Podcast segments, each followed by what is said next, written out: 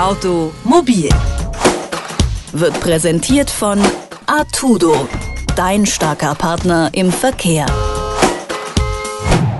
Wie oft am Tag öffnen Sie eigentlich irgendeine App, die Ihr Leben vermeintlich leichter machen soll? Facebook, Spotify, Instagram, sowas. Oder vielleicht auch die App Ihres Autoherstellers, denn auch die sind mittlerweile in den App-Markt eingestiegen. Gerade bei neueren Autos ist das Smartphone als direktes Zubehör zum Fahrzeug eigentlich gar nicht mehr wegzudenken. Und mit diesen Apps lassen sich zum Beispiel die Standheizung oder die Autoverriegelung fernsteuern oder auch eine Verbindung zum Bordnavi ist möglich oder sogar ein Termin in der Autowerkstatt kann gemacht werden. Soweit, so praktisch also. Aber bei solchen Sachen natürlich immer die Frage, wie steht es da mit dem Datenschutz bei solchen Apps? Die Stiftung Warentest, die hat das untersucht und die Ergebnisse, die sind ernüchternd, muss man sagen.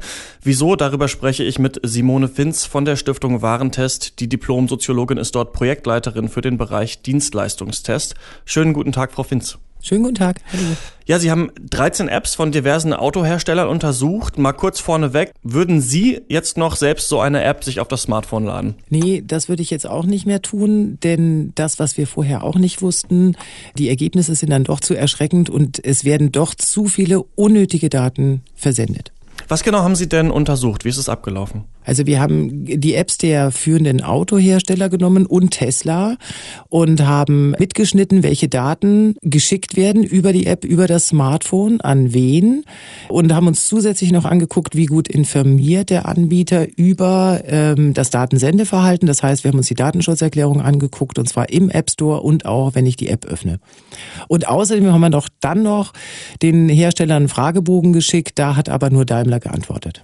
Ja, okay. Und ähm, was ist rausgekommen? Erstmal, welche ähm, Daten da gespeichert werden und versendet werden? Ja, das Ding war, also wir, wir machen ja dieses Datensendeverhalten schon breit, über 600 Apps. Das heißt, wir haben auch schon so ein Gefühl ein bisschen dafür.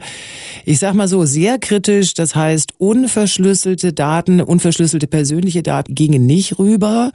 Auch die beruhigende Nachricht, das hatten wir uns nämlich am Anfang gedacht, dass womöglich irgendwelche Fahrzeugdaten im Sinne von Füllstände oder technische Daten rübergehen, das ist auch nicht der Fall. Fall. Aber, und deswegen würde ich sie persönlich jetzt auch nicht mehr benutzen, uns ist aufgefallen, man muss bei der Registrierung immer oder ganz bei fast allen, wenn man sich registrieren muss, die Fahrzeugidentifikationsnummer eintippen. Das ist die Nummer aus dem Fahrzeugschein, also die ehemals Fahrgestellnummer sozusagen. Das finden wir schon ein sehr persönliches Datum, was ja sehr viele Rückschlüsse zulässt. Und noch on the top dazu werden die ganze Zeit Standortdaten übertragen und zwar auch dann, und das fanden wir dann besonders erstaunlich, wenn die App gar nicht mit dem Auto verbunden ist. Das heißt, wenn ich die App zu Hause aufrufe, zufällig draufkomme oder wie auch immer, trotzdem werden die Standortdaten übermittelt. Das ist nicht nötig und ist auch nicht gut.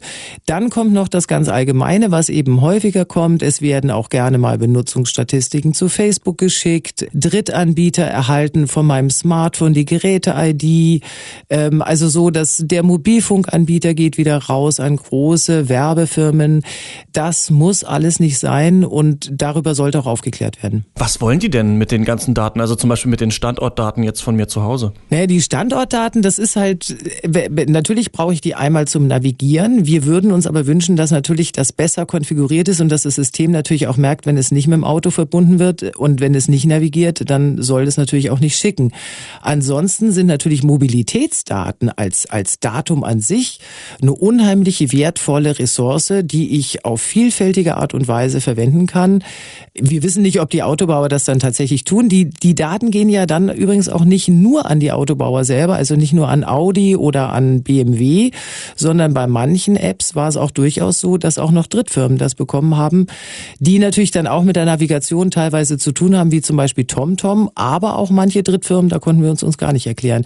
Also es ist schon ein schönes Datum, wenn ich weiß, wo die Leute immer regelmäßig von A nach B fahren und wie man sich mobil so auf den Straßen bewegt. Und was war das, was Sie angesprochen haben mit Facebook? Die ähm, wissen dann über meine Facebook-Aktivitäten Bescheid oder wie kann man das verstehen? Ja, das, das ist so das, das Übliche, was wir auch häufig bei, bei Apps haben, dass eben zum Beispiel die Benutzungsstatistik der App, also wann wird die aufgerufen, welche Seite wird aufgerufen, wann wird sie wieder geschlossen sozusagen.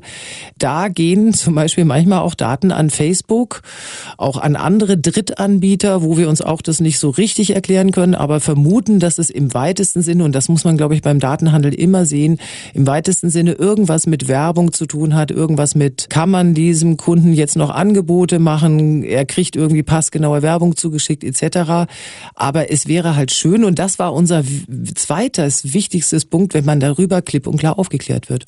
Wie sieht's denn aus mit der Aufklärung? Wer ähm, klärt seine Nutzer auf und wer nicht? Ja, irgendwie tun das die wenigsten. Also wir fanden in den App Stores selber ist es ja zumindest eigentlich praktisch, dass da unten steht Datenschutzerklärung. Da freut man sich ja und sagt, ach, da werfe ich doch mal einen Blick rein. Ist da jetzt Facebook drin oder nicht? Sollte man denken.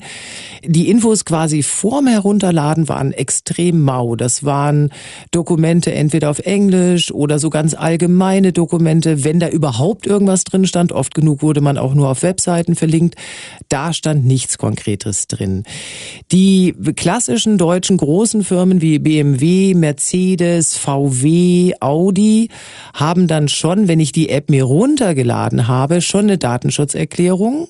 Und die muss ich dann auch quasi anklicken und lesen. Also über die stolpere ich sozusagen. Aber auch hier lange Dokumente, teilweise unverständlich, teilweise auch so, so vage formuliert. Wir sammeln Daten wie. Das heißt, man kann sich immer vorstellen, da wird wird noch mehr gesammelt. Ähm, Mercedes beispielsweise war wirklich schwierig, weil ähm, also da ist die Datenschutzerklärung in der App sehr, sehr lang und es kommt eine sehr präzise Aufzählung von allen möglichen Cookies, aber in einer sehr, sehr technischen Sprache, so dass man da tatsächlich extrem Muße haben muss, sich das überhaupt durchzulesen. Das heißt, griffige, klare, kurze, knappe, verständliche Informationen haben wir bei keiner App gefunden. Gibt es ähm, sonst noch was, was Sie überrascht hat? Oder gibt es vielleicht auch einen Autohersteller, der besonders wenig Daten überhaupt sammelt? Also äh, schön ist natürlich schon, wenn möglichst wenig Daten gesammelt werden. Das war eher bei den Apps der Fall, die aber auch wenig können. Also wenn man überhaupt sowas machen will, dann sind es halt diese ganz kleinen Apps, die wirklich nur die Werkstatt so anzeigen. Da war vergleichsweise eher weniger drin, weil sie eben auch nicht viel können. Das heißt, da, da fragt man sich dann sowieso, warum soll ich eigentlich die App per Bluetooth, das ist ja oft dann per Bluetooth verbunden, mit, mit meinem Auto verbinden. Überrascht hat uns jetzt nochmal kurz Tesla, allerdings jetzt vom, vom Text her in der, in der Datenschutzerklärung. Tesla ist ja auch sowieso ein ganz anderes Modell und ein ganz anderes Auto, funktioniert ja auch ganz anders.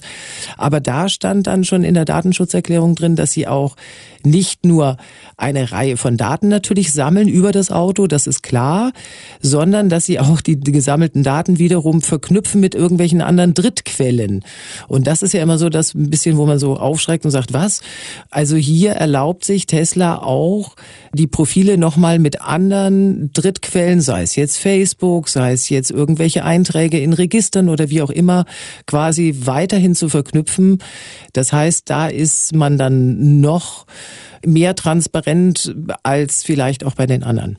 Jetzt stellt sich ja für den Autofahrer dann die Kosten-Nutzen-Frage, bin ich bereit, meine Daten rauszugeben und da dann eben diesen Service zu erhalten? Aber Sie sagen ja, ähm, dass man eigentlich nur ähm, überhaupt eine sinnige App bekommt, wenn man relativ viele Daten rausgibt. Also ähm, sollte man wahrscheinlich erstmal Abstand nehmen von diesen Apps, oder? Also ich sag mal so, die, die Apps, die wir jetzt geprüft haben von den Autobauern selber, die ja so das Innenleben, äh, so im Innenraum, dass die Bedienung von Navi und Musik erleichtern sollen, da würden wir schon sagen, das ist wirklich nur für Personen was, die sagen, es ist mir völlig egal, ob die alle meine Standortdaten kriegen, samt Fahrzeugidentifikationsnummer, mir ist das egal, ich mache das gerne der kann die nutzen. Wer ein bisschen sensibler ist und sagt, ups, das möchte ich lieber nicht, der muss nach anderen Möglichkeiten suchen. Entweder sind ja in den Autos sowieso schon relativ das komfortabel eingerichtet oder es gibt ja auch Android Auto oder CarPlay von, von Apple, auch nochmal Apps quasi von den großen äh, Google oder Apple, die auch im Prinzip eine relativ bequeme Steuerung von Musik zum Beispiel erlauben. Also da sollte man sich nach Alternativen umgucken. Keine Frage, Apps machen in vielen Bereichen des Lebens das Leben leichter. Das gilt aber nicht unbedingt äh, für Autofahrer. Darüber habe ich mit Simone Winz von der Stiftung Warentest gesprochen. Vielen Dank für das Gespräch. Danke. Automobil wird präsentiert von Artudo, dein starker Partner im Verkehr.